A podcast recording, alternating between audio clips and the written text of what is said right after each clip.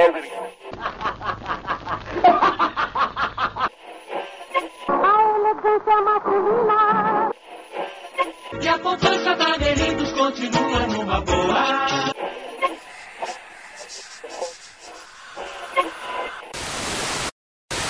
is an epidemic of mass murder being committed by a virtual army of unidentified assassins.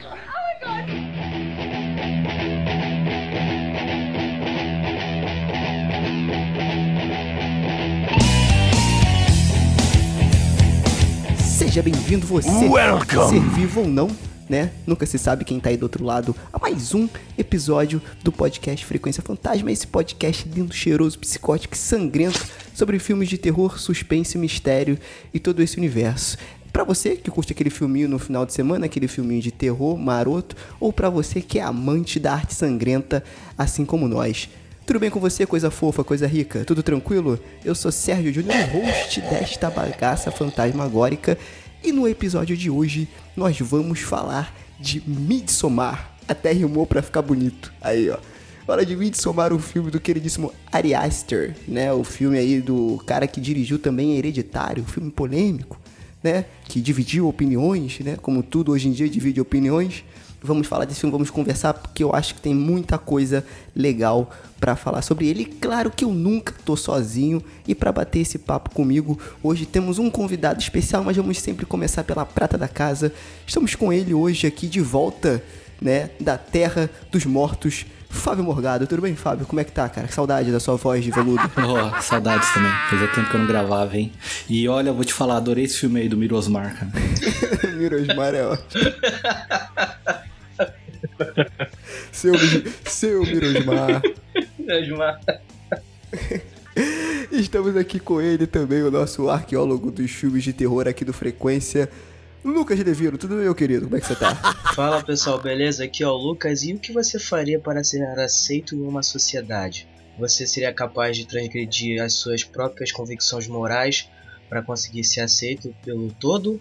Ou você preferiria viver em isolamento consigo mesmo? Meu Deus, que filosófico, é? E a Fernanda não tá nem aqui hoje. E eu pensando que vou ficar um bom tempo sem comer empada de palmito depois desse filme, e ele vem profundo. né?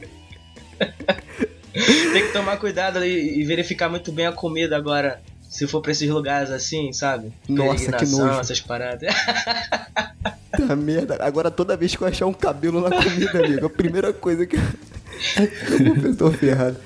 É, e o nosso convidado hoje aqui, né, que já é de casa, que eu já considero de casa, nosso amigo, diretamente do Locadora do Trash. Estamos com ele, João. Tudo bem, João? Como é que você tá aí, cara? Tranquilo? E aí galera, tudo bem? Como vocês estão e tal? Bom, pra mim, esse filme do Mirosmar aí é uma segunda-feira à noite, sabe? Porque é chato, você quer que acabe logo e tá louco que pra começar outra parada, sabe? Um pouco mais interessante. Que isso, meu jovem. Olha aí, isso. olha já- aí. Esse episódio vai ser Aí bom. sim, aí ser sim. Tem, tem que falar mesmo. Só ia melhorar se fosse do James Wan. Aí sim, esse é um filme bom. Nossa senhora, velho. O cara. Nossa. O cara vem lá de outro reino, cara. O maluco vem lá de outro reino pra falar de James Wan. aqui. Ih, rapaz, agora, agora os ânimos vão ficar exaltados. Gente, é locadora do trash, né? Não é? Aqui não tem esse negócio de pós-horror não, rapaz. E aproveitando pra falando do, do locadora do Trash, João, fala aí onde o pessoal pode te encontrar nessa internet de meu Deus aí. Bom, vocês podem encontrar a gente. é, a gente tem nosso site, né? Que é o www.terrormania.com.br. É só acessar lá. Vocês, ou, vocês podem ler um monte de críticas legais, né? Que sempre posto. É, de sexta-feira sempre sai o podcast, né? Que é o nosso. É o Locadora do Trash. E também fora que você encontra a gente nas nossas redes sociais, né? Tanto Facebook, quanto Twitter, quanto Instagram, você pode achar a gente no arroba terrormania666, né? Então, é só ligar nessas informações aí que vocês é sucesso. Melhor conteúdo terror ever. Depois do frequência, é claro. Não, depois não, junto, né, cara? Tamo junto nessa empreitada do terror aí. Mandar um beijo pra, pra Dani B também, que é lá do Locadora do Trash, muito gente boa. E é isso, cara. Vamos falar desse filme. Antes da gente começar, né? Só pra. Eu sei que você está ansioso aí pra você falar do seu Mirosmar. É, nossas redes sociais, né? Então, assim como o Locadora do Trash, segue a gente lá no, Fre- no Frequência Fantasma, ótimo. Também, mas no Facebook, Frequência Fantasma, é, no Twitter, arroba Frec Fantasma, ou no Instagram, arroba Frequência Fantasma. Aí você fica à vontade para você seguir a gente na sua rede, é, rede social preferida. Nós somos um pouco mais ativos no Instagram, porque é, lá a gente divulga bastidores, o que a gente está fazendo, algumas indicações que a gente só bota lá no Instagram. E também lá no Instagram a gente avisa antes de todas as redes sociais que o episódio já está no ar, tá? Então segue a gente lá no, no Instagram. É, e lembrando que a missão do Frequência ainda está de pé, hein? Então você que ouve esse, esse episódio aqui, apresenta o Frequência Fantasma para mais dois... Pô, gente, só dois amigos que também curte aquele filme de terror. Então compartilha link no WhatsApp, compartilha a rede social, compartilha o episódio, principalmente. Se você não conseguir fazer isso aí naquele momento, ou sei lá, te der preguiça, só compartilha nas suas redes sociais que você tá ouvindo Frequência Fantasma, que isso é o que ajuda a gente a espalhar a palavra do terror aí pro mundo inteiro, entendeu? Pra gente chegar no mundo inteiro, que essa é a nossa meta entendeu? Então é isso, é... chega de enrolação e vamos falar do seu Mirosmar. Vambora!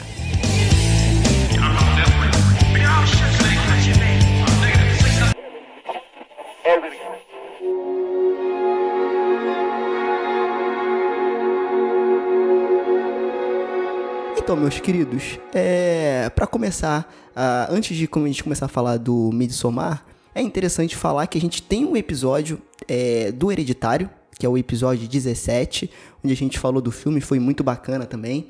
É... E aí, em 2019, nosso queridíssimo Ari Aster, que é o diretor e roteirista, assim como em Hereditário, ele também dirigiu e roteirizou o Midsommar, é... lançado aí no ano de 2019, que eu acho que eu já falei isso, não sei porque eu tô falando de novo. E Aí, antes da gente começar esse episódio, é óbvio, ele deixa bem claro que o filme é um filme de seita né, seitas religiosas, comunidades, é... como é que se fala? Aquela comunidade distante, né? Eu esqueci o nome, de, a palavra lá certa. Mas essas comunidades que ficam meio que, é... meio que isoladas, comunidades isoladas. E eu acho que tem um outros filmes também que falam um pouco desse tema, né? O próprio João falou do Homem de Palha de 1973, né, João?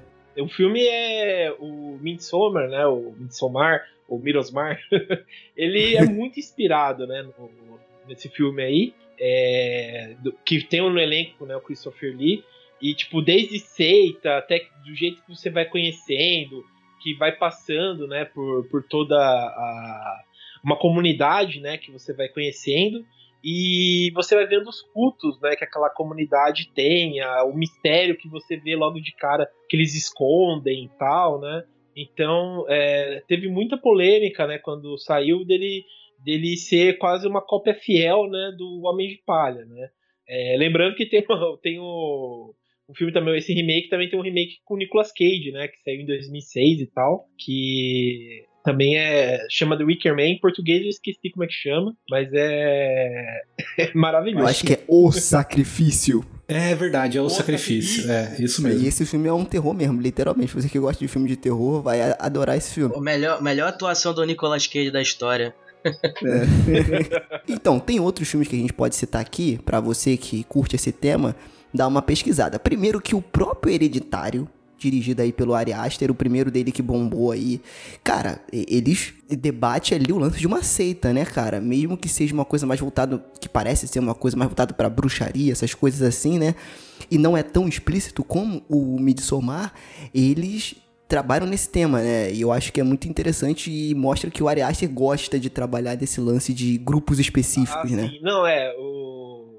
isso, é, isso é interessante mesmo, igual você puxou, porque ele, ele é, inter... assim, é interessante em dois pontos, né? Primeiro que ele, eu acho que ele mudou muito a visão dele de grupos, né? Por exemplo, é, os filmes que a gente vai citar, tipo, até de referência, né? A, a grupos, né? Tipo, comunidades e tal. Você vê uma diferença entre os americanos um pouco e os europeus, né? Porque você, olha esse filme, o Midsommar, vê que é um filme europeu, né? É um filme europeu e é voltado mais para um culto, sei lá, um pouco mais Wicca, sabe? Um pouco mais natural. E o Hereditário parece uma coisa mais é, demoníaca, não sei, sabe? Isso você vê, tipo, em muitos filmes americanos, sabe? Uma coisa mais voltada ao capeta, enquanto uns outros filmes mais é, europeus é uma coisa mais natural, sabe? É, é, é estranho isso, né? Não sei, dá essa impressão para mim, o, esses dois filmes, né, dele, essa comparação, assim. Então, é meio que saindo um pouco do tema do filme, mas eu acho engraçado que você puxou essa questão. Eu não sei, eu não tenho esse conhecimento, tá, gente? Posso estar falando uma grande besteira. Mas eu não sei se é porque na Europa o cristianismo ele não é tão forte como para as Américas. Eu não sei, posso estar falando uma merda grande aqui, tá?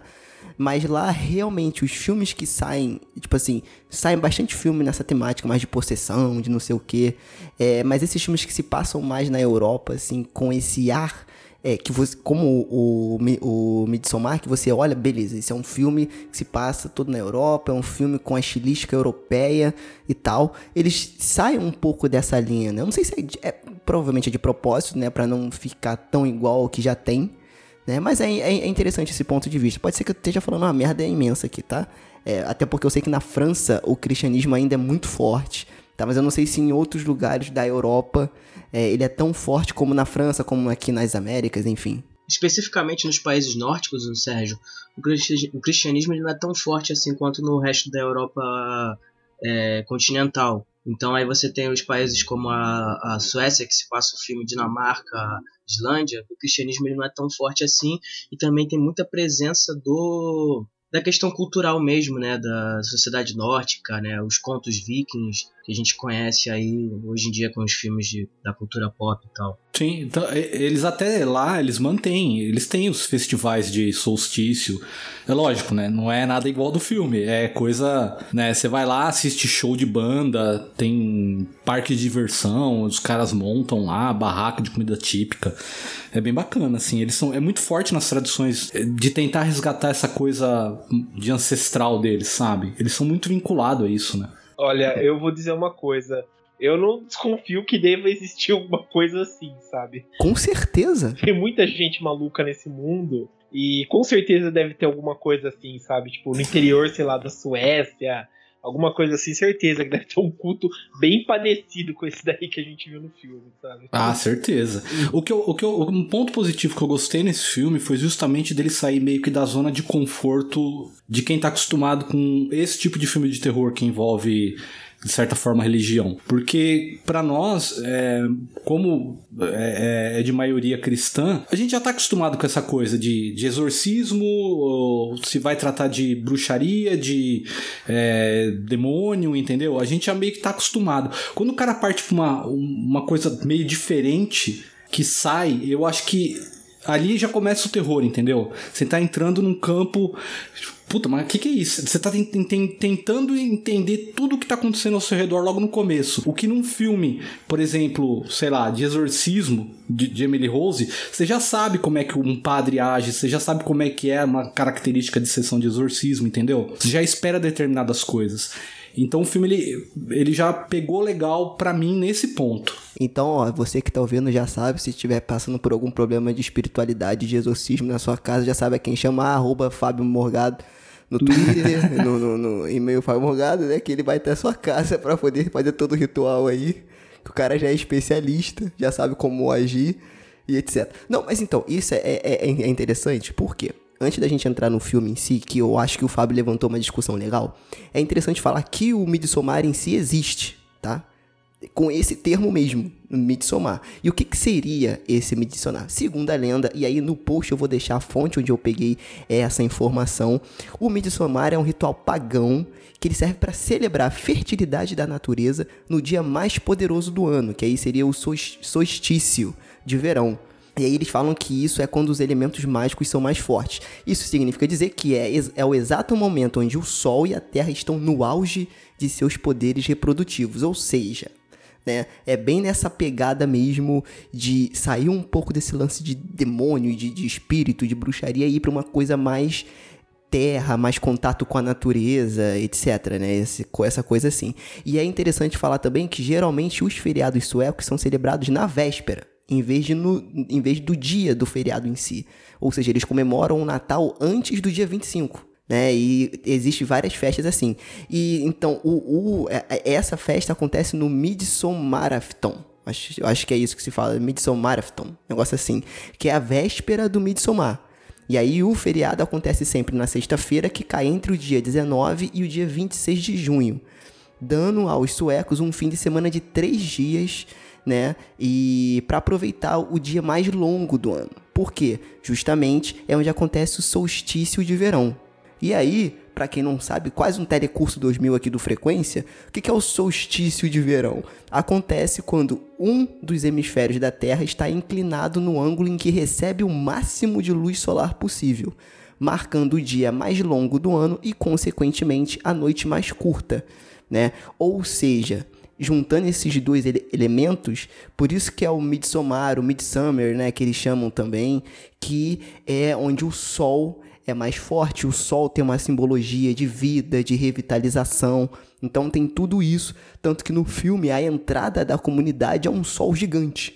Então isso tudo é, contribui para essa, esse movimento cultural que acontece nessa comunidade. E essa questão que o Fábio puxou é muito interessante. Vocês consideram o Midsommar um filme de terror? E aí já começa a primeira discussão aqui. Então, eu acho que o Ari Aster ele usa elementos de terror pra criar tensão, mas eu não sei se eu definiria Midsommar como um filme de terror, cara. Eu acho que ele seria mais um thriller. Porque assim, eu já vou deixar a minha opinião aqui, cara. Eu admiro muito o trabalho do Ari Aster. Eu vi o- Hereditário novamente antes de ver o Midsommar e vi o Midsommar. Cara, assim, pode soar como exagero, mas eu me sinto hipnotizado pelo Ari Aster gravando, cara. Aquele caminho que ele faz da viagem de carro que eles fazem da casa do cara lá, né? Do, do, do namorado, né? Do, do grupo dos amigos do namorado da, da Dani, que é a, a, a protagonista, até a comunidade, cara, é uma viagem muito louca. Que ele já te bota ali mais ou menos o que que tá pra vir e o jeito que ele conduz aquilo, cara, é muito maneiro. Ele cria uma coisa de tensão que você fica tenso, pelo menos esse é o meu sentimento, o filme inteiro. E a mesma coisa acontece no Hereditário, que é aquele clima de vai dar merda, mas você não sabe quando. Mas vai dar merda. Em algum momento você sabe que vai dar uma merda. E isso, cara, eu sinto muita falta nos, dias, nos filmes de hoje, que te apresentam muita. um- pouca criação de tensão e o susto muito rápido. Né? O, o terror muito rápido. Ele não, cara, ele te deixa esse clima de tensão o filme inteiro. E aí tem o lado ruim e o lado bom. O lado ruim é que eu acho que nesse filme foi demais. Foi too much. Você achou? E chegou num, num momento que. Não, é porque chegava em certos momentos que eu fiquei cansado mesmo de ficar tenso. Entendeu? Tipo, ah, tá bom, cara, eu sei que já tá tenso pra caramba. Ah, esse filme poderia ter sido muito mais Entendeu? Já, já tá tenso pra caramba, entendeu? Tá legal. Mas, mas- mas vamos pra outro caminho agora? Porque, ok, eu já entendi qual o seu caminho, que, onde que você quer chegar. Por outro lado, ele sabe fazer isso muito bem. Então fiquei nessa balança, assim, né? Mas, no geral, eu go- gostei muito. O, o que eu mais gostei foi ele não querer não querer empetecar a, a coisa demais, assim, no sentido, por exemplo, você, que nem você falou, ó, você sabe que vai dar uma merda. Tem coisas, muitas coisas no filme que são previsíveis. Que você fala, puta, vai acontecer tal coisa.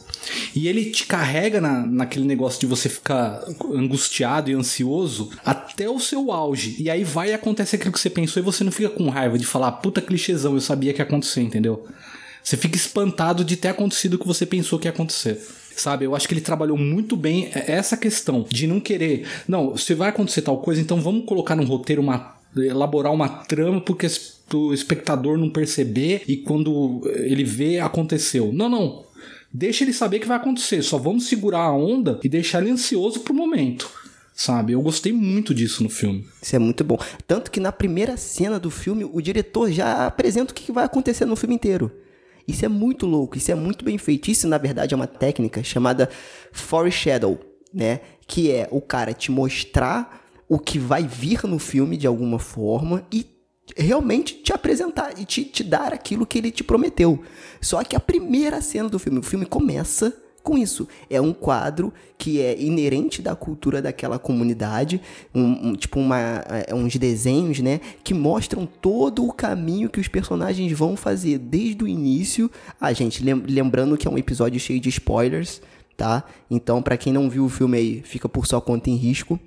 É, o filme já começa, se você perceber a primeira gravura lá do lado esquerdo, já é uma caveira com os canos saindo da caveira e duas pessoas meio que parece que mortas e uma pessoa no meio, ou seja, já reproduzindo ali a cena da morte da irmã, né, que é a primeira cena do filme, tanto da irmã quanto dos, dos pais, que já é uma porrada no estômago.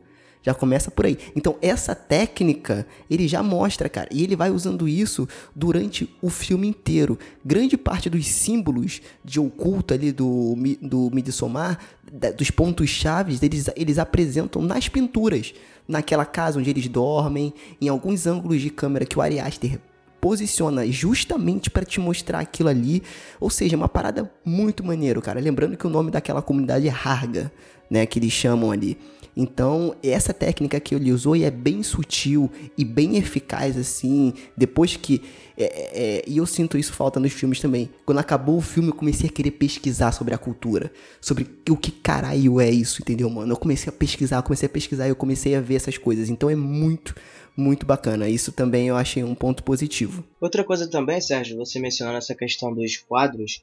É, nas cenas que tem do diálogo entre a Dani e o Christian, na casa da Dani, você reparar bem, os personagens eles, eles sempre ficam é, cada um num canto da, do ângulo da câmera e no meio deles sempre fica um quadro. Não sei se vocês repararam isso. E nesse quadro tem pistas aí do que, que vai acontecer no, no filme. Até que se você olhar, você fala assim, por quem teria um quadro desse jeito? Um quadro esquisito, as, as pinturas que estavam nesses quadros na casa dela, entendeu? Faz você começar a se questionar sobre isso. E é mais uma vez aquele, aquela técnica que você mencionou. É muito bacana, cara. Isso é muito legal. E essa primeira, essa primeira sequência que mostra a morte da irmã dela e dos pais, cara, é muito pesada. É um soco no estômago, porque o filme começa, tipo, num pequeno plano sequência, onde você pensa que os pais dela ali, né, aquelas pessoas estão dormindo, literalmente. E aí depois, quando ele te apresenta, que ele faz aquele outro plano sequência seguindo os canos de gás, né? Cara, aquilo ali, isso, Fábio, eu concordo contigo, é uma criação de tensão foda, que conversa com a narrativa do filme. Entendeu? Ele tá te, ele tá te deixando ansioso para saber o, aonde que vai levar isso e o que que aconteceu.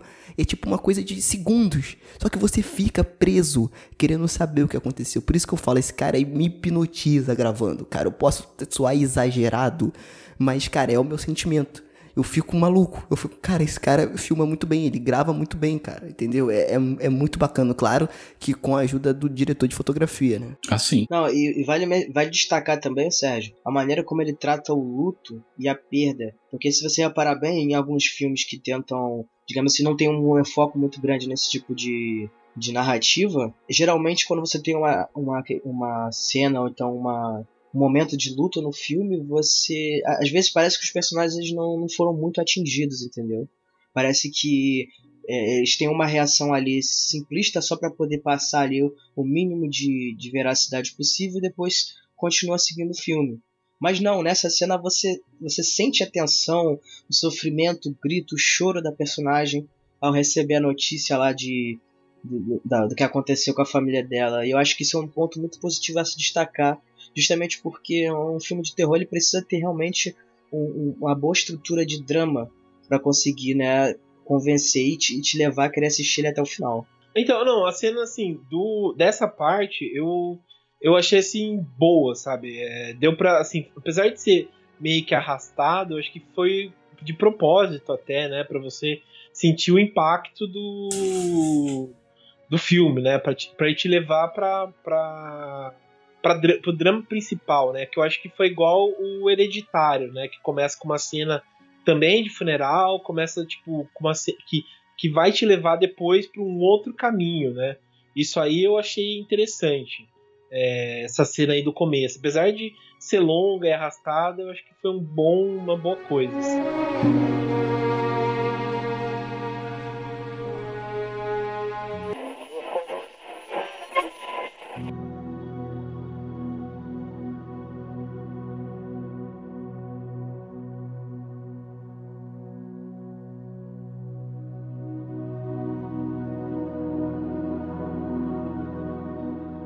Uma outra questão também, cara, que vemos e confiamos. A Florence Pugh, que foi a menina que, que interpretou a Dani, cara, que essa garota manda muito bem, cara. As cenas que ela reproduz a angústia e a ansiedade dela, diferente do Christian, do Jack Reynolds, que é um cara, pra mim, é, ele e uma porta é a mesma coisa. Pior, A cara. garota, cara, a Florence Pugh, cara, tá de parabéns. Na minha humilde opinião de merda, que atuação.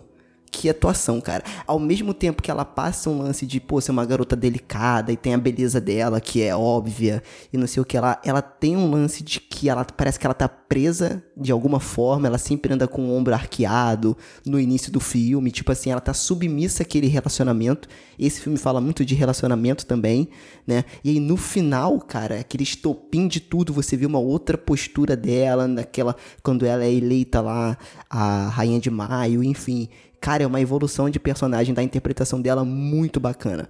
E essa questão também do Ari Aster, às vezes que você falou, ah, que tu- a cena é um pouco arrastada, é o que eu falei com o Fábio. Eu acho que é o jeito dele criar tensão e que, mais uma vez, eu reforço que isso é muito difícil nos filmes hoje em dia, cara. Na grande parte deles, o cara conseguir criar tensão. Você já sabe o que vai acontecer na grande parte das vezes. Mas o jeito que ele faz isso, e eu também concordo que é bem parecido com, com Hereditário, e isso faz com que cada vez mais esse cara se torne um diretor mais autoral. Porque ele consegue fazer a mesma coisa que ele fez no trabalho anterior de uma forma diferente, mas igual. Entendeu? Que você reconhece que a identidade dele, ah, tipo assim, isso é Ari Aster. E aí ele faz aquela mesma construção, só que num contexto diferente. Eu acho isso muito bacana nele, cara. Eu tô gostando muito de acompanhar o trabalho desse cara. E eu gostei também da apresentação dos personagens, porque você logo com 10 minutos você já saca que é tudo um bando de imbecil aqueles caras, né? Pode crer, um pode querendo crer. furar o olho do outro, porque no começo tá todo mundo jogando ele contra a mina, né? Dá um pé na bunda dessa mina. Mina histérica, mina é. não sei o que, tá, tá, tá. Exatamente. E realmente, tem horas que ela me deixou meio nervoso, o personagem dela. Sim. Com aquelas crises de ansiedade toda Sim. hora, sabe? Entendi. Mas isso, cara, isso pega um pouco do ponto do Coringa também, né? Já mencionando aqui, que assim, o quão difícil é pra sociedade lidar com pessoas com problemas psicológicos, cara. É simplesmente isso. É exatamente, é, é exatamente isso que eu ia falar. Porque o cara tá num relacionamento com ela, ele não quer terminar pelo simples fato de tipo, ah, eu vou ser um filho da puta se eu terminar com ela, entendeu? E os amigos agindo por trás. Exatamente. Pela frente todo mundo, ah, você é gente boa e tal. E quando ela não tá, os caras, meu, dá um pé na bunda dessa mina, dá um pé na bunda dessa mina e tal, não sei o quê. Depois, futuramente, você vai, vai explorando mais as características, vai vendo que eles são um fura-olho um do outro. Não era só questão da mina, é um com o outro mesmo. Sabe? Que eles se bobeasse passava a perna.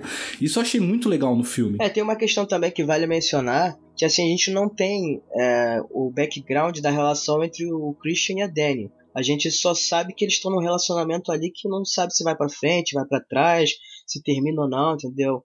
Ela não confia muito nele, ele também não, não sabe o que fazer, e aí fica dando ouvido pra esses pé rapado aí que são amigos dele. Eu acho que não, Lucas. Eu acho que ela, ela confiava nele, ela começou a desconfiar quando ele começou com o lance de ir pra Europa. E não avisou ela, Tem entendeu? uma cena no telefone, que eles estão falando no telefone, que parece que ela tem dificuldade de, de, de falar alguma coisa pra ele, de, de, sei lá, expor o sentimento. Ela, ela parece que tá com alguma dificuldade. Tanto é que ela fala, ela menciona isso com, a, com uma amiga dela no telefone, quando ela tá falando sobre a fato da irmã dela. Parece que a relação deles não tá muito boa. Não, então, o que ela fala pra amiga que ela não quer sobrecarregar o cara. E a amiga tá falando, não, não. Não é você sobrecarregar, é ele que não tá demonstrando sentimentos. Entendeu? Então, tem uma insegurança ali. É, só que até esse ponto ela confiava nele, tanto que ela falava com ele, ela ficava mandando mensagem, minha irmã isso, minha irmã aquilo. Quando ele falou de ir viajar e ela não tava nos planos, que ela começou a sacar, que eu não entendi o porquê realmente ela foi pra lá, porque a pessoa tem que ter um meio que, sei lá, um simancol, né, meu? Ninguém quer que eu vou. Porra, Fábio, mas ela tava sozinha, cara. Ela ia ficar sozinha. É aí que eu queria chegar, o Fábio. Então eu isso queria vai chegar a- nesse além ponto. do Simancol. Vai, vai no nível do, do desespero.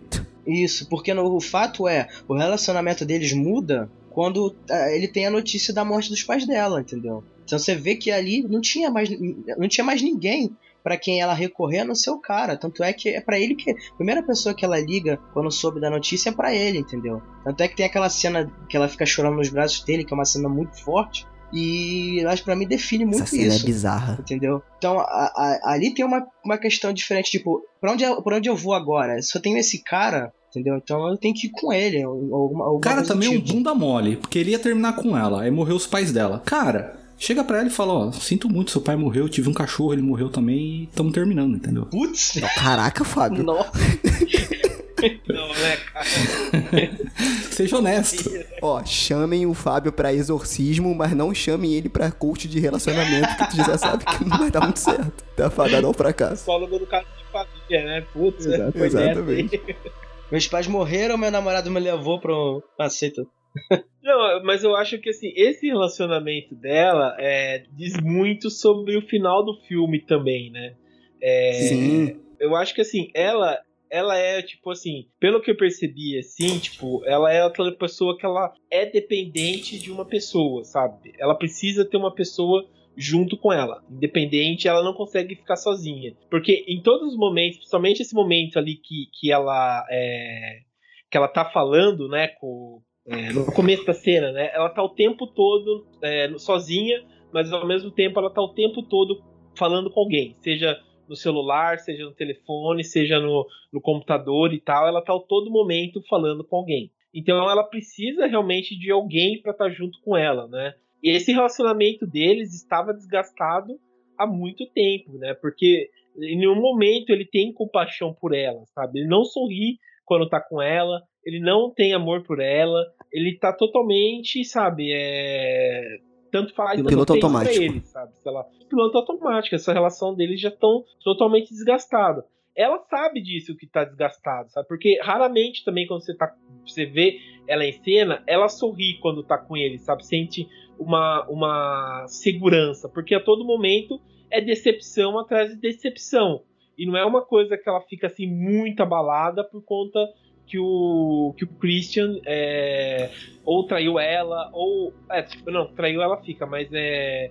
Que ele não ama ela, que ele fica, sabe, o tempo todo. Então, ela precisa de alguém só pra tá, sabe? Mas independente disso. Por isso que eu acho que aquele final foi bem feito, né? Porque ela abraçou uma outra coisa pra substituir o aquele relacionamento, sabe? Porque eu não vou dar spoiler do final pra gente deixar pra comentar, mas é eu, eu vejo assim, né, pra mim, que esse relacionamento tava nesse nesse trilho aí. Sim, não, esse esse filme, cara, um dos pilares dele, pelo menos no meu ponto de vista, acho que fica bem claro, é o lance de um relacionamento abusivo. Dela estar se libertando de um relacionamento abusivo que acontece hoje em dia, infelizmente, muitas vezes aí na nossa, na nossa so- sociedade. E aí, ao mesmo tempo que surgem esses grupos de apoio, que, que pô, tem que ter, claro, para poder ajudar essas pessoas, às vezes a pessoa acaba se é, apoiando em outros grupos que às vezes não vai fazer tanto bem para essa pessoa ou para outras pessoas ao redor dela, né? Eu acho que esse filme discute muito isso também, é, é- é, além da seita em si. Mas a, a- própria seita, se você for ver, ela era majoritariamente de mulher, sabe?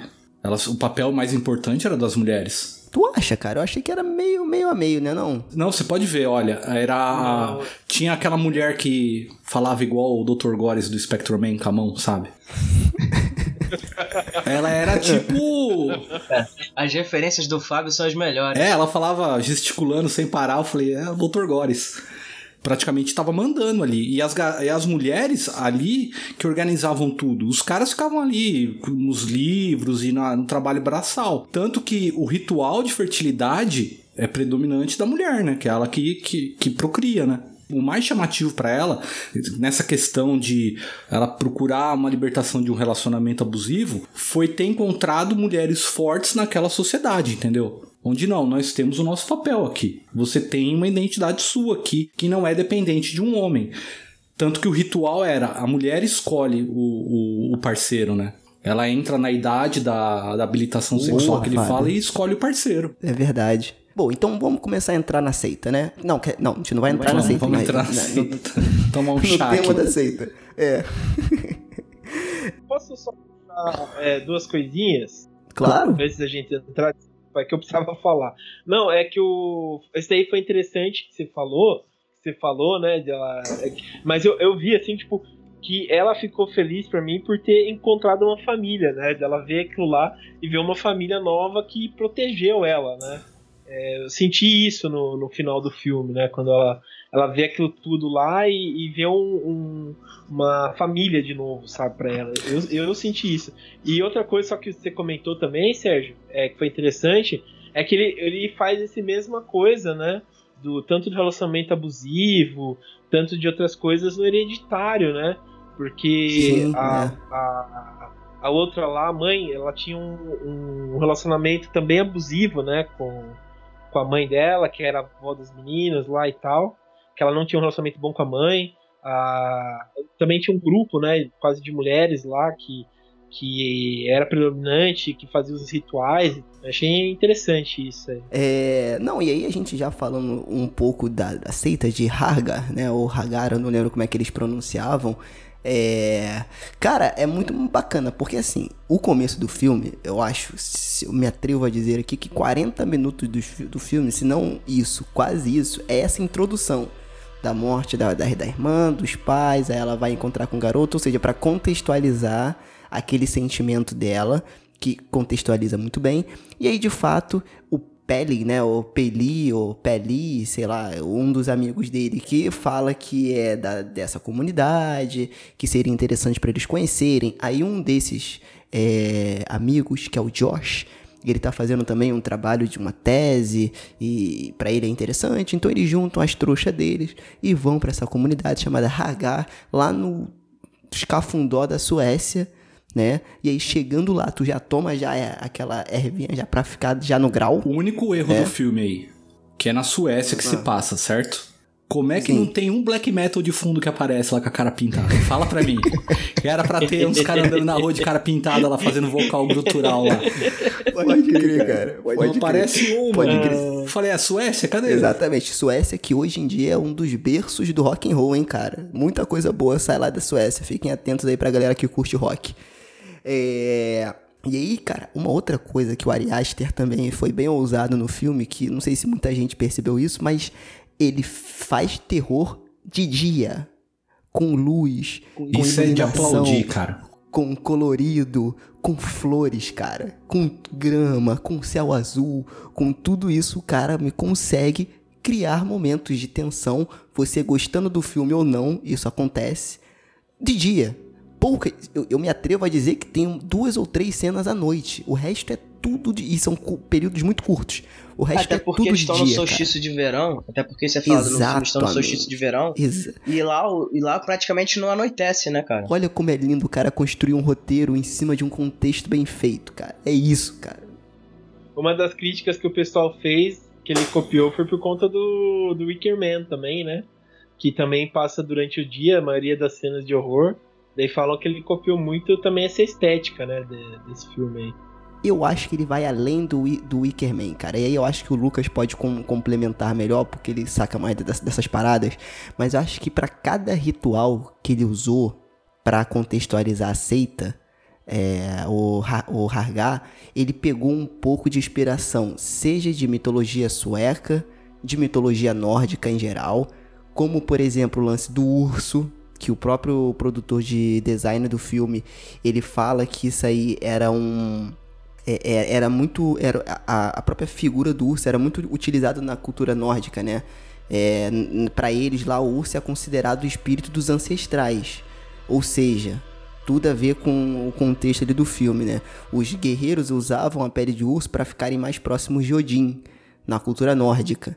Então, tipo assim, cara, não é um filme que o cara falou, vamos falar sobre. Não, o cara pesquisou, cara. O cara teve uma equipe que foi pesquisar lendas, cultura sueca, aquele lance lá que aparece um dos caras que estão com ele, que é o garoto que dá o pit lá quando a pessoa se, se, se joga da pedra. E essa, essa sequência, amigo. Não, não, calma, calma, eu- calma, calma. Ali, ali foi Eu quase dose. afundei na cadeira. Nossa, Calma, calma. que o Oswaldo Montenegro e a Maria Bethânia pula. Nossa, velho do céu, mano, que cena. Oi, Montenegro, peraí. Eu sabia que ele me lembrava alguém, mas eu não lembrava quem era. Era o Oswaldo Montenegro. Obrigado, Fábio. Caralho, Maria Bethânia. Quando, quando, ele, quando ele é encontrado morto com, a- com as costas todas abertas, cara, aquilo ali é um ritual viking. Pra quem assistiu a série Viking aí, É águia de sangue. águia de sangue, que é você estourar a costela do cara e abrir. Então, tipo assim, o cara pesquisou várias lendas e criou meio que o Midsommar dele ali. Aquele lance de rodar em, em- em- em volta daquele bastão lá existe. Por quê? Por que, que aquele bastão? Aí também tava pesquisando aqui. Ele tem aquela forma fálica justamente para poder é, idealizar o lance da, fer- da fertilidade. E as mulheres ficavam rodando e dançando ali em volta. Então, tipo assim, o cara, ele pesquisou, cara. Agora, porque no Wickerman ele troca as mulheres com os meninos, né, que fica dançando em volta da, da Tora lá. Pô, fiquei assustado agora. Olha aí. Fica a dica aí.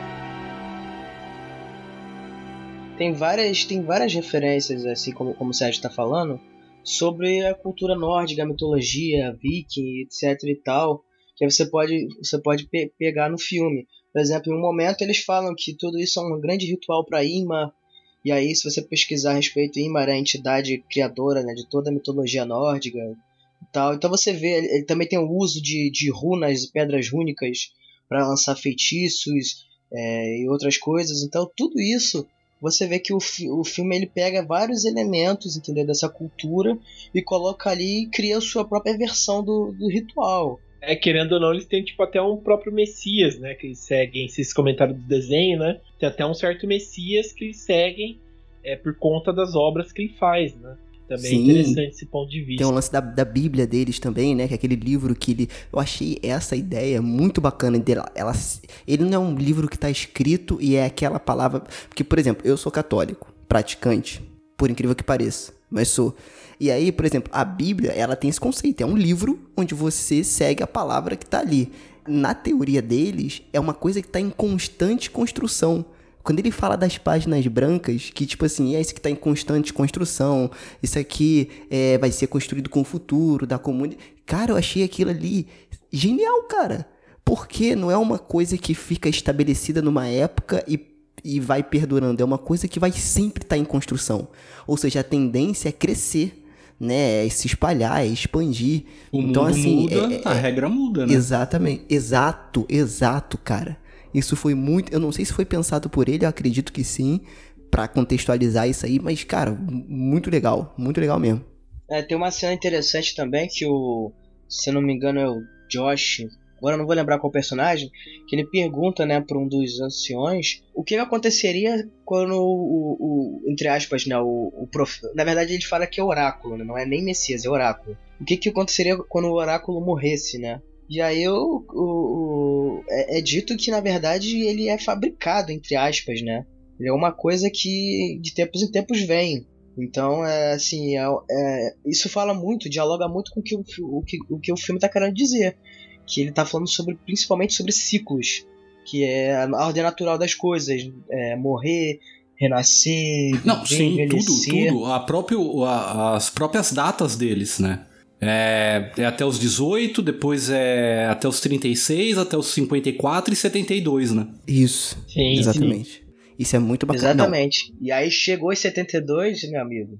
A gente já pode entrar pra essa cena já. Com certeza. Porque, amigo, essa cena do ritual do ciclo da vida deles, cara, é muito. Porque ela não começa na pedra. Ela começa com a chegada do Oswaldo Montenegro e da esposa dele A Maria Bethânia. lá. Com a Maria Bethânia.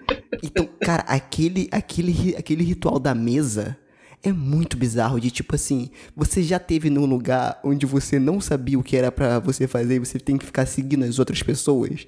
Tipo assim, a primeira vez que eu fui comer num restaurante chique Foi assim mesmo. Porque eu não sabia, cara, se o garfo é do lado direito, do lado esquerdo. Eu ficava parado e eu via as outras pessoas. Então, o que, que as outras pessoas faziam, eu repetia. Então, cara, essa sensação é muito bizarra. Então, você via que eles estavam meio perdidos, porque é meio que todo mundo igual um soldadinho que já sabia o que fazer, etc e tal. E aí, eles constroem tudo isso, essa coisa bizarra, até a sequência do suicídio deles na pedra. E, cara, que construção de cultura. Tipo assim, de. é- é- é- de cultura mesmo, de tipo assim, de ritual, né? É muito bacana, cara. E mais uma vez, cara, o Ari Aster sabe construir tensão, porque você sabe que ele vai se jogar. Você sabe ficar óbvio, entendeu? Mas, cara, você não acredita. No dia anterior, eh, eh, que ele fala sobre as datas, né? Que 72 era. Acabava e ela pergunta o que acontece. Aí o pé ele fala, ele faz uns. ele gesticula com a mão, né? Tipo, a pessoa morre, né? isso. Isso. E aí eu falei, puta, cara, será mesmo? Cara, mas ele foi muito filho da puta. Ele devia ter acordado no outro dia e ter falado, gente, ó, hoje vai ter um ritual aí. E o final não vai ser muito bom pra vocês assistirem, não. Então vocês vão meio preparados, sabe? Mas não, ele. É porque ele- Vamos lá, É, não, é gostar. porque ele falou. É, é porque. Não, não, ele falou assim. Ah, o que que. Qual é o nome desse ritual? Aí ele fala lá, blá, blá, blá, blá, porque eu não sei falar o nome. Aí ela fala, mas o que que acontece? Ele falou, cara, não dá pra te explicar, você tem que ver. E aí, cara, você tem que ver. Você, como espectador, você tem que ver. Então você vai ver o que, que vai acontecer junto com aqueles Mas personagens foi, ali, né? proposi- mas foi proposital isso, cara. O, Claro, o Pio, claro. é, todo momento ele tava induzindo aquela galera ali pra uma coisa maior que a gente vai falar depois.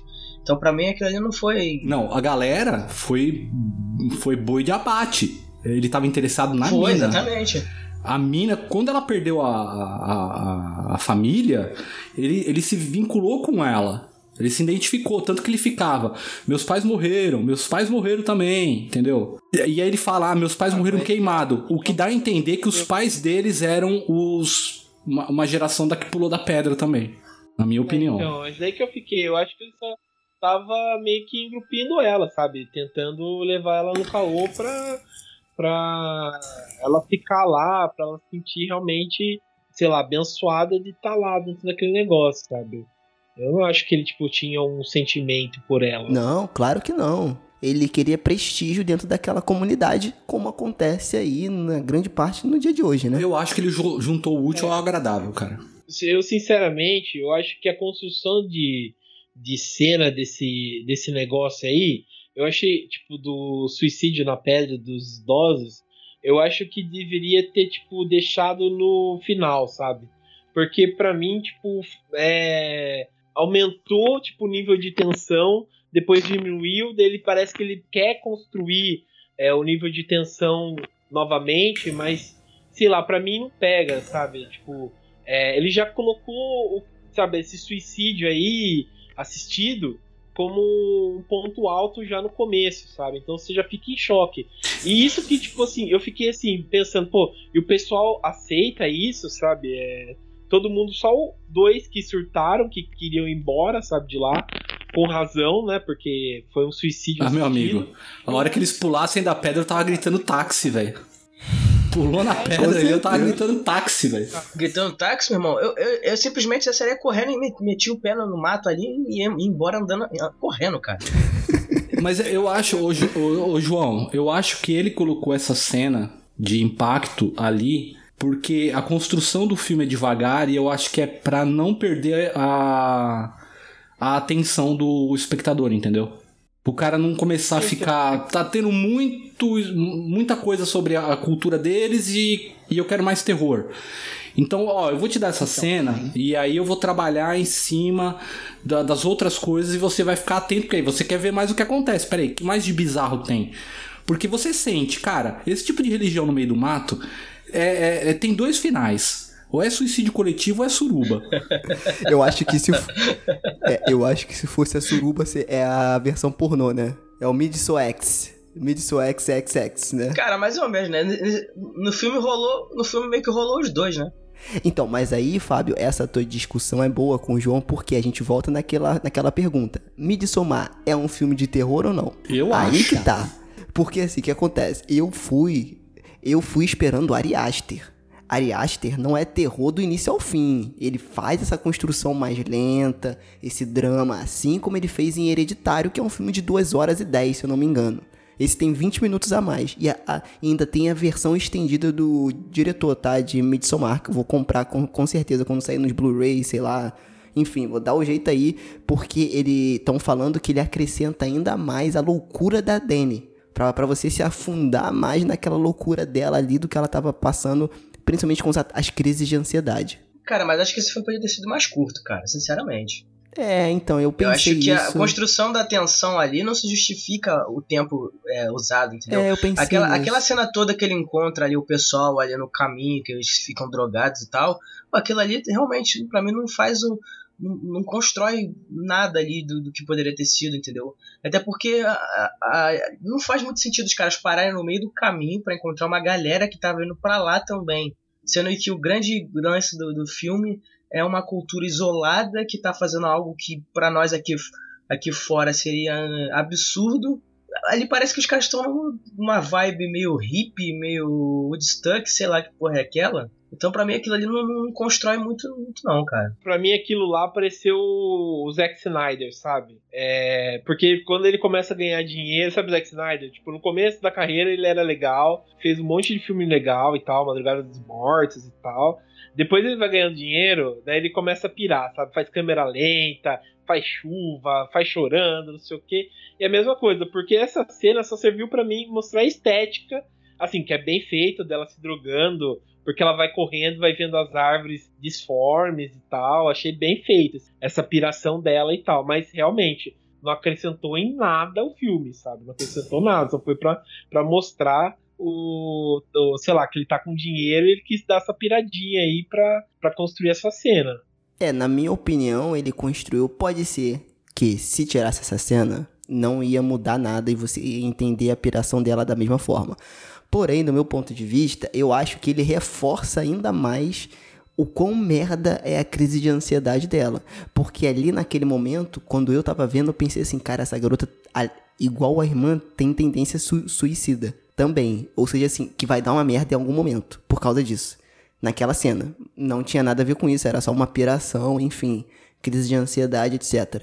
Mas, pra mim, construiu isso. Mas eu entendo quando vocês dizem que o filme é longo. Eu também fiquei nessa, em cima do muro, assim, porque tava grande demais e eu falava, tá, beleza, é legal a tensão, mas vamos tentar fazer outra coisa agora? Mas ele continuava tentando construir aquela tensão com muito olhar, com muito pouco texto, mas profundo e lá lá lá lá lá lá. E aí eu, ah, tá bom, eu tô entendendo porque ele tá fazendo isso, mas não tá um pouco demais, não. Mas eu tô entendendo, entendeu? Então eu fiquei nesse meio termo aí. E é bom vocês terem essa visão. Por exemplo, o João achou muito grande, o Lucas achou muito grande também. É interessante. Então, eu vou ser sincero. Mas eu- eu, eu, eu assisti uma vez só o filme, então pode ser que na segunda vez que eu assista mude a minha opinião, mas eu não notei o filme longo durante enquanto eu assisti, entendeu? Quando eu olhei, já tava com mais de uma hora e meia de filme e pra mim tinha passado rápido assim, sabe? Mas isso foi uma Pra mim, talvez se eu assistir uma segunda vez, eu vou falar, pô, realmente aqui poderia, né? Tá, tá, tá, porque eu já vi, né? Mas vocês querem ver por quê, cara? Tanto é que o filme todo é um filme tenso, mas justamente nesse momento, nessas cenas aí que eles estão. que eles pararam no meio do caminho, tem um, um- uma, uma- um alívio cômico. Que o cara fazendo piada com a droga, ah, eu tô vendo gente nova chegando, não, eu não gosto de gente nova. Não sei o que, depois o cara faz piada com a pulga, ah, tem problema sério de pulga aqui no, na Suécia que gente morre e, e tal. Então Esse- você vê não, que toda essa esse- cena descontraída, E- entendeu? Esse, esse é o mais estúpido, né? O cara tá num lugar que tem, sei lá, 100 hectares, o cara vai mijar na árvore sagrada, né? É brincadeira, né, mano? Caraca, isso é, é, isso aí foi muito Esse aí, se ele vai numa igreja, ele vai cagar lá no altar, velho. Não é possível, mano. Ou na Pô, sala cara, do confessionário, mano. Bom, em, em, país, em país islâmico que tenha decretado a Sharia, se você urinar na rua, você pode ser penalizado com a morte.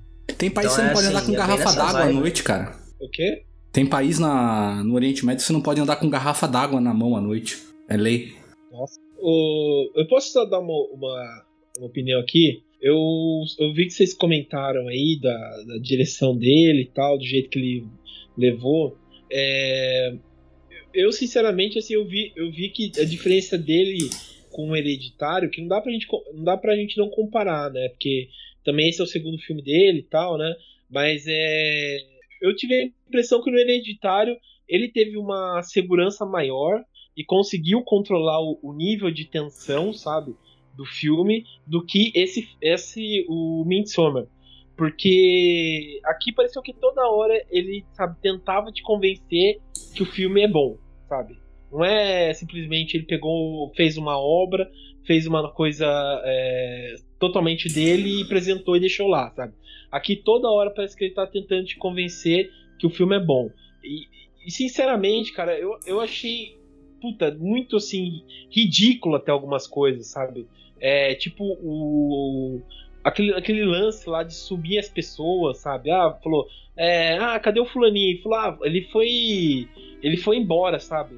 Ah, mas sabe, ele foi embora do nada? Ele falou, é, foi embora. Daí o cara aceita de boa. Ah, tá bom, né? Daí, tipo, você fica assim pensando, pô, o cara não conhece o amigo dele, sabe? É, sabe umas coisas assim que parece, parece sei lá, aquela, aquelas comédias infantis dos anos 90, que você vai. que o cara te faz de trouxa e tal, você vai acreditando. Eu achei isso muito babaquice, esse, essa explicação toda dele, sabe? Achei, sei lá, é idiota demais. Cara, perfeito. Eu, eu, eu queria. É, foi muito bom, João, você ter puxado esse, essa questão. Que isso é uma coisa que eu queria muito falar. Eu realmente sentia isso que você está falando. Que ele tinha uma insegurança muito grande nesse filme. Porque vocês querem ver só. Não sei se vocês vão é, me acompanhar. No filme todo, ele tenta traba trabalhar o subjetivo, né, contando ali, botando referências escondidas para tratar sobre o assunto principal do filme. Só que ao mesmo tempo que ele tenta ser subjetivo e subliminar, ele acaba sendo expositivo com medo de que as pessoas não entendem do que ele está querendo dizer. Por exemplo. Cara, eu discordo. Eu acho que o filme é inteiro expositivo. Inclusive, ele é mais explícito e expositivo do que o hereditário. E ele faz isso de propósito, porque ele quer jogar na cara à noite, de dia quer aproveitar que tá de dia e mostrar tudo. Não é disso que eu, não é disso que eu tô falando, cara. Por exemplo, o foreshadowing que você mencionou. Tem, tem um momento lá que ele tá com aqueles casais, com aquele casal britânico, que ele, que ele leva o pessoal para passear ali, o, o Pili leva eles para passearem, e aí o cara pergunta, ah, o que, que é esses desenhos aqui? Ele fala, ah, isso aqui é um processo de um ritual. E aí a câmera lentamente começa a viajar e te mostrar como é que é um ritual, de, é uma história de amor que ele fala. Como é que é o ritual ali de feitiço, de feitiço do amor. E aí, passo a passo, você vê como é que é. E aí, depois no filme, você vê que aquela ruivinha começa a, a fazer o feitiço pro, pro Christian. Ela vai lá, coloca a pedra rúnica debaixo da cama dele para enfeitiçar. Depois ela vai lá e, e, e, usa um, um pelo pubiano para botar na comida dele. Aí, Isso. Pra, aí você quer ver só? Tem uma cena que, que quando ele, eles estão comendo ali aquele bolo, e aí o cara pega e vê o pelo ali na, na, comida dele, o outro cara para e olha e fala assim, cara, o que, que é isso aí? É um pentelho no sua comida?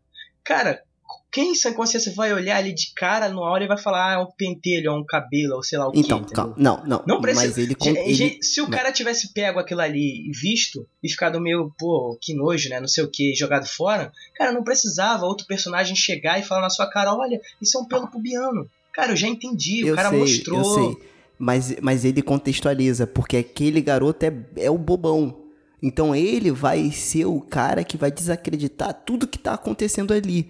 Para ele nada daquilo ali é sério até acontecer a merda. Mas precisava o personagem dele falar com todas as letras, ah, um pelo ah, cara, mas... porque faz parte então, do ritual mas isso não me incomodou não, cara. Não precisava, cara. Só que vocês estavam comentando aí do, dessa cena aí, só uma coisa que me deixou também, é qual que foi o critério de escolha da Ruivinha para escolher o cara e tal pro ritual, sabe? Qual que foi o critério? Porque para mim não teve critério nenhum, sabe? Só foi do nada, sabe? É, ela olhou e gostou dele. Não, não, não mas tipo... não, não, mas é, não, mas eles comentam que ela fez 18 anos. Ela é, é a única menina que fez 18 não, anos. Não, mas ela já tinha dado em cima dele. da reprodução. Não, ela já mas tinha dado, ela já tinha chutado ele. ele. O, o, o Mark, que era o outro, o cara tava doidinho pra, pra se ter com uma daquelas meninas suecas ali cara vivia atrás da, da garota ali, falando o tempo todo, enquanto o, o Christian era namora, tinha uma namorada. Mas por que, que ele foi escolhido? Eu tenho uma teoria, mas eu queria deixar ela para falar lá no final do, no final do filme, né? A cena, do, a cena final, que para mim tem, a, tem tudo a ver com isso.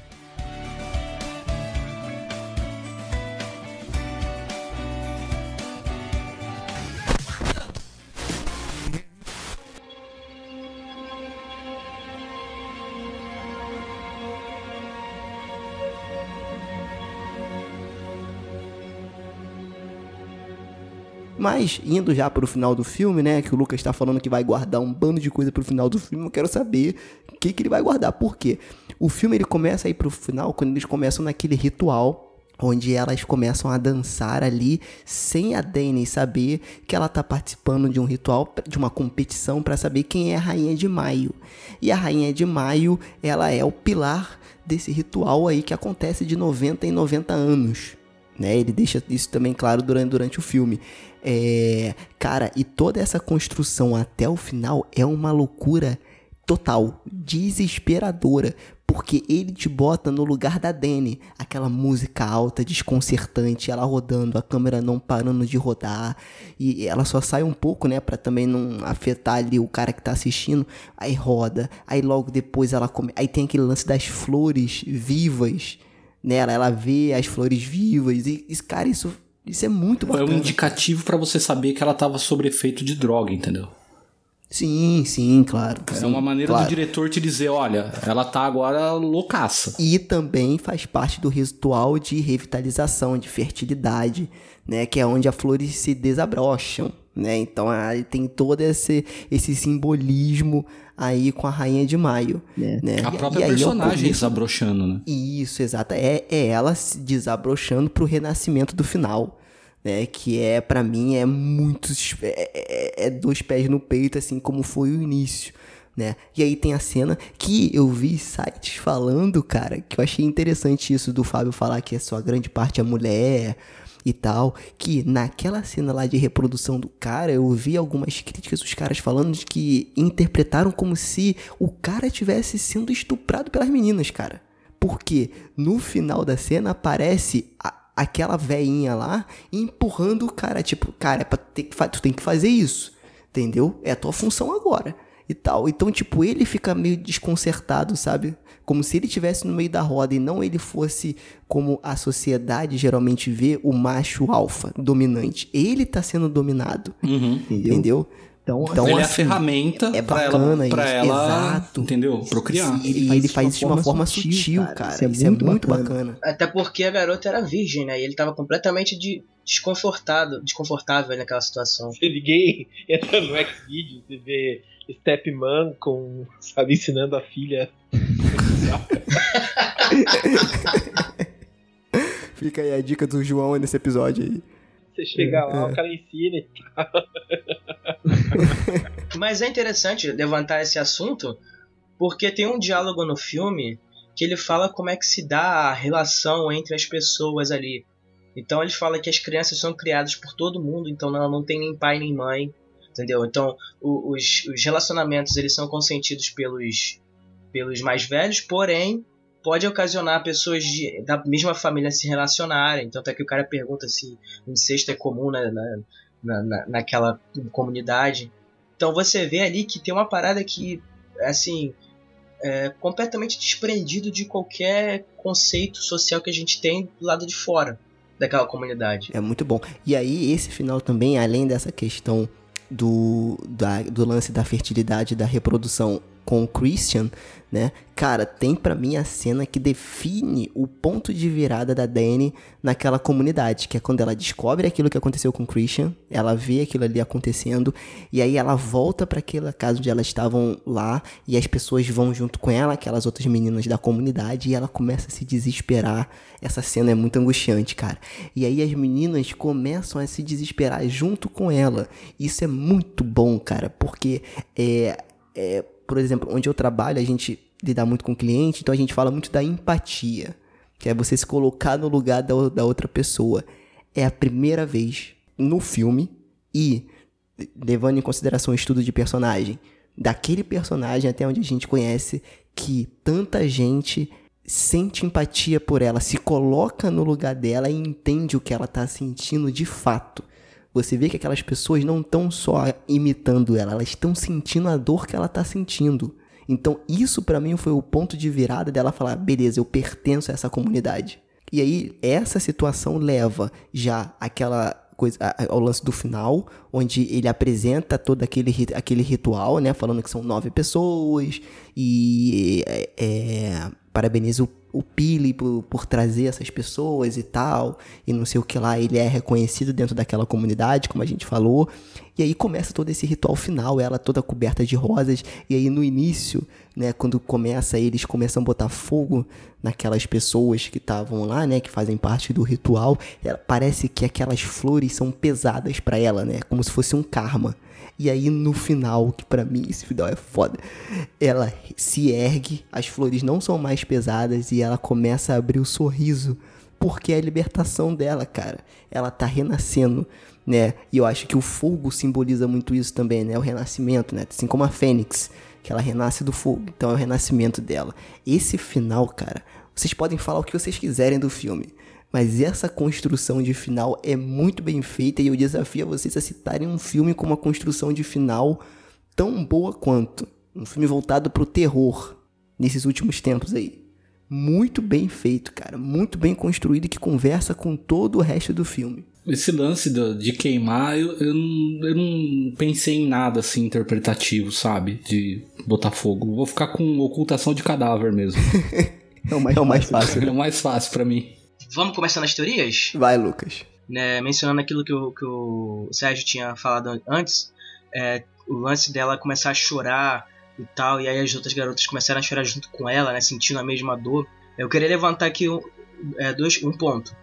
A, a, o namorado da Dani, o Christian e o, aquele amigo dele, o Josh, eles eram, eles eram estudantes né, de, de doutorado de é, antropologia. E a Dani ela era estudante de psicologia. Isso é dito no filme.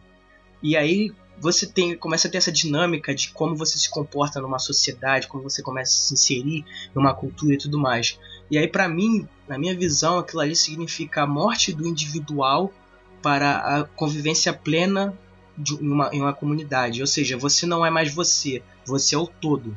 É a comunidade inteira. Tanto é que eles dormem todos juntos no mesmo lugar, eles almoçam todos juntos no mesmo, no mesmo lugar. Então ali tudo é feito pelo, pela comunidade, pelo coletivo. E aí quando você tem ela chorando ali, se desesperando, e aquelas garotas sentindo o mesmo que ela, você vê que ela tá cada vez mais deixando de ser ela e se tornando a própria comunidade. Por quê? Porque o a psicologia, que ela no caso a, a Dani, ela estudava isso, é, ela se foca no individual, no indivíduo, né, nas suas relações é, internas e tudo mais. E a antropologia estuda a comunidade, as pessoas, as relações interpessoais, as sociedades que é o que o Christian e o, e o, e o Josh estão pesquisando. Eles estão pesquisando aquilo ali. E ela não queria estar ali, entendeu? Ela fala assim: ah, mas eu não entendo nada dessas coisas e tudo mais. Então você percebe que o filme todo ele vai tratando aos poucos sobre isso. Cada vez mais as, os personagens vão perdendo o seu individual e dando espaço ali ao coletivo dentro daquela sociedade e tudo que envolve, né? Os costumes e tudo mais. Cara, muito boa. É como se ela estivesse fazendo parte da massa agora, né? Exatamente. Caraca, bizarro. Boa, boa. Próxima teoria, vai lá, manda aí. Não, e aí isso já entra em, de fato na outra teoria do porquê que o Christian é escolhido para ficar ali no meio. Primeiro, são nove pessoas que precisam ser escolhidas, né? Tanto dentro da comunidade como de fora para fazer o sacrifício final, certo? Então, por que que são nove pessoas? Vocês pararam para pensar por que teria alguma relação? É, você diz com o número 9? Isso, isso. Eu acredito que tem uma simbologia intrínseca ali naquela, nessa cena. Não, não. eu não cheguei não a sei. pensar, não. Não tem ideia. Cara, assim, o, o- o que me veio na cabeça naquela, no momento que eu vi a cena, eu falei assim, pô, nove pessoas? Será que é isso mesmo? Porque se você vê, o filme ele todo ele tá tratando ali, discutindo a mitologia nórdica e tudo, toda aquela cultura, tanto é aquele um resgate do ancestral e tudo mais. E aí se você parar para pesquisar na mitologia nórdica, você vê que a árvore que, que roda todo o universo, todos os gêneros, que é a árvore Yggdrasil, ela tem nove galhos. E esses nove galhos, cada um deles é um dos reinos. E aí você tem Midgard, você tem Asgard, que a gente conhece agora pela cultura pop nos filmes da Marvel, Thor, enfim.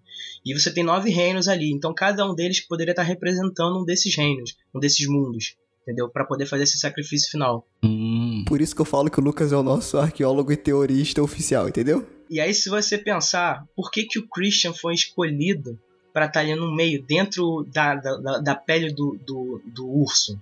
Por que, que os caras abriram o urso e colocaram o cara lá paralisado dentro do, do urso? Porque, cara, pensa bem, por que, que o nome do personagem é Christian? Entendeu? Já, vocês, vocês se ligaram nisso, nessa, nessa, nessa jogada implícita? Sim, o Puff. Eu pensei nisso, mas não falei. É o- como, é, que você falou. como é que é o nome dele? É Christopher Robin, não. Zoeiras à parte. É porque o Christian é cristão, cara. Se a gente pegar na história ali das, das invasões vikings e tudo mais, é, você vê que o, a cultura viking, a cultura nórdica, ela começa a se perder para a ascensão do cristianismo na Europa. E aí você pega e bota um cara chamado Christian dentro do urso que representa os ancestrais do, dos nórdicos para ser queimado no centro do, do, do, do, ritual deles, entendeu? Então, então quer dizer que o jantar do Odin vai ser o urso recheado a pururuca, né? Digamos que sim. e aí tem todo esse simbologismo trabalhado, entendeu?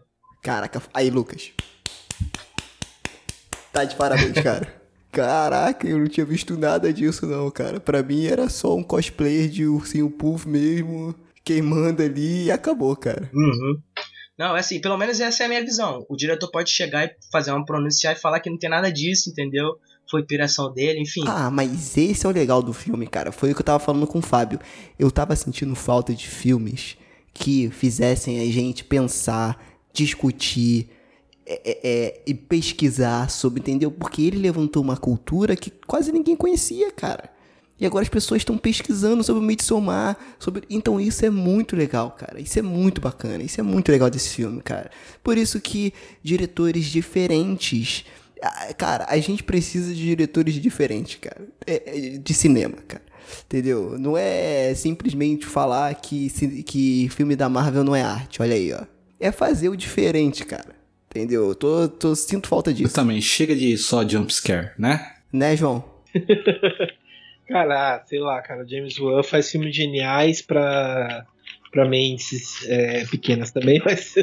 Ah, cara, sei lá, eu sinceramente, sim, eu, eu achei interessante essa, essa crítica aí, tipo, realmente não pensei nisso, mas para mim é realmente, tipo, sei lá, parece que o diretor tá dando uma de, sei lá, olha como sou inteligente, olha como não sei o que e tal. Assim, é realmente é legal você pesquisar, você ver outras coisas, mas eu acho que tem muita coisa que que realmente ele solta lá, sabe? Solta lá e fala, ah, vai ser qualquer coisa assim, e vão para lá, porque eu acho que não condiz muito com o que o filme tava mostrando, sabe? Que era muito ao acaso, era qualquer coisa, era, sabe, não tinha uma, umas ligações, é, sei lá, parecia que, sabe, realmente tudo jogado mesmo. Sabe? Então, para mim, é realmente o filme não me pegou nesse sentido, sabe? A, visualmente ele é espetacular, ele é bem feito, a história dele é, é, é boa, mas a concepção em si, para mim, realmente não pegou. Não pegou mesmo. É, eu, eu acho que no final das contas, no Quebrar dos Ovos, acho que a expressão é essa, é, eu acho que na verdade a história é clichê. Um grupo de jovens vão para um lugar isolado e se metem em altas confusões. Porém, é, o jeito que ele conta a história, na verdade, cara, o filme, se você perceber, é um ritual. O ritual do início ao fim. Então, assim, é, desde a captação da, dos, dos, dos, objetos que serão usados no ritual, que são as pessoas, até o final dele. Então, acho que o jeito que, que o Ari Aster apresentou isso foi muito interessante, né? É, mas respeito o João, acho opinião de merda, mas respeito a opinião dele de falar que o filme não é bom. Ai, cara, mas é isso, cara. Depois das teorias do Lucas aí, que foram muito boas, né? E para mim tem tudo a ver aí com a mitologia nórdica e tal. Eu acho que a gente já falou bastante do seu Mirosmar, né? Eu acho que ficou um Calma aí, calma aí, calma aí. Tem mais uma horas. teoria. Ah. Tem mais uma teoria também, essa pra explodir mente. Ah, vai, manda. Posso falar? Ah. Não, vamos, que eu quero. Tô, pô, quando tem teoria assim, porra, não, não tem como, tem que falar. Então, aí voltando assim um pouquinho pro começo do filme, assim que eles chegam lá, né, como, é, como é que é o nome mesmo do, do local? Do. Harga. Harga. É, isso. Ha, é, Haga, Harga, sei lá. Então, assim que eles chegam, assim que eles chegam lá, o cara fala assim, pô, é, pra onde vocês estão levando agora? Vocês vão dar uma parada agora antes de chegar aqui aonde? Em, em Waco? Aí eu falei, pô, peraí. O diretor, ele, ele botou numa piada a intenção dele inteira sobre o que, que ele tá querendo dizer com esse filme. Que, por que que acontece? Hum. Waco. É, aconteceu em 1993 o chamado Circo de Waco, que era uma propriedade que ficava em Waco, Texas, nos Estados Unidos, onde existia uma, uma seita chamada Ramo Davidiano. Essa seita era liderada pelo cultista David Koresh, que é como se, ela era como se fosse uma divergência de uma, de uma seita que, é que vinha do de uma, de uma comunidade religiosa, né, adventista do sétimo dia, E aí eles tiveram essa divergência de opiniões, enfim tal, e o cara fundou essa seita. E aí, é, em 93, teve uma incursão do FBI que havia tido é, denúncias né, sobre abusos, né, é, porte de armas ilegais e tal naquela, naquela propriedade, eles tentaram invadir. E aí, durante dias de negociação e a coisa só piorando, enfim, a galera da seita estava armada e tal, o FBI tentou fazer uma incursão forçada e o que, que acabou resultando, né, em um incêndio que matou várias pessoas da seita, se não me engano foram 72 pessoas ao todo, incluindo crianças e, uma mulher, e duas mulheres grávidas. E aí, é, essa seita, ela gerou uma essa, essa, esse incidente gerou uma repercussão muito grande. E aí eu comecei a pegar no filme vários pontos que poderiam representar isso, principalmente o fogo no final do filme que eles usam né, para sacrificar os personagens, que foi o incêndio provocado lá durante essa, esse incidente, que foi o principal fator ali das pessoas terem morrido. Também o, uso do gás. Você tá vendo? Se, se o FBI tivesse ido na seita do lado, tinha terminado em suruba.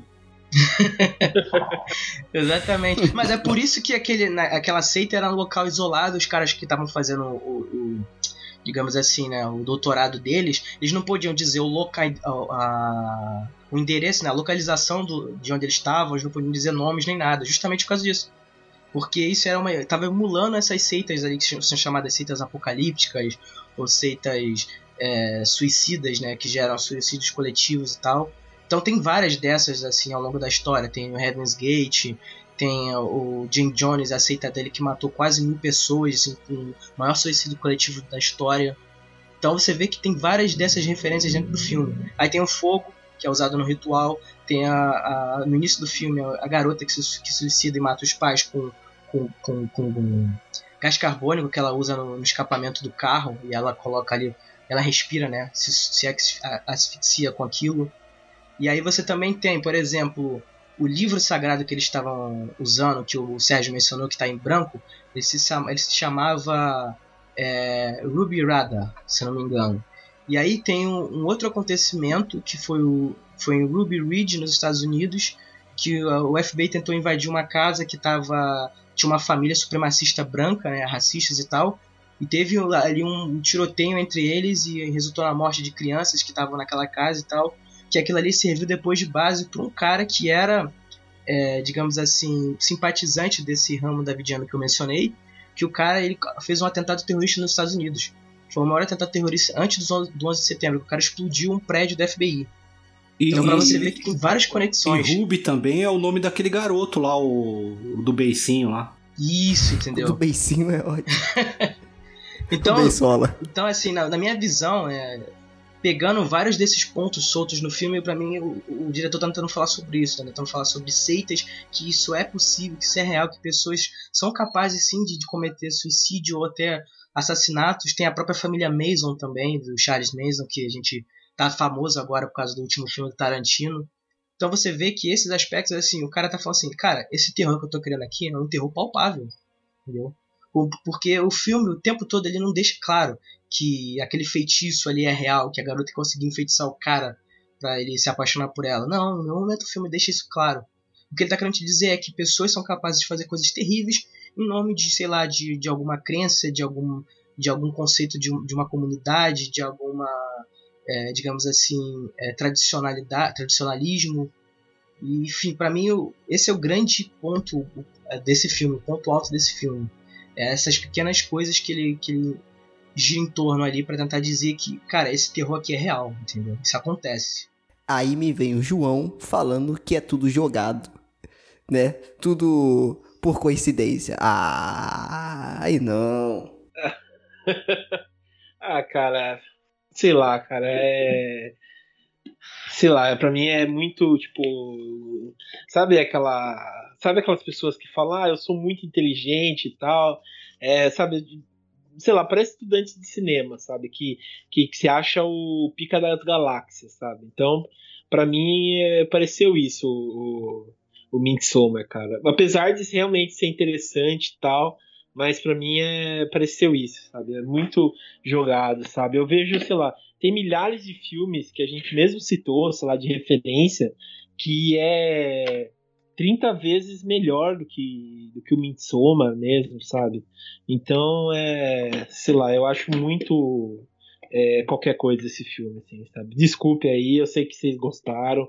Quem sou eu para dizer que vocês estão errados, sabe? Apesar de vocês estarem, mas é, é pra mim é, é, é qualquer coisa. Mas- sabe? Pra mim mas- é qualquer coisa. Mas eu te entendo, cara, por- porque por mais que assim a gente esteja abordando essas coisas que são por fora do filme, né, são subliminares, não adianta nada do diretor re- reche- rechear o filme com essas referências, se no final das contas o todo, né, o contar da história, ela não ser, digamos assim, forte o suficiente para engajar a pessoa a querer comprar aquela história até o final.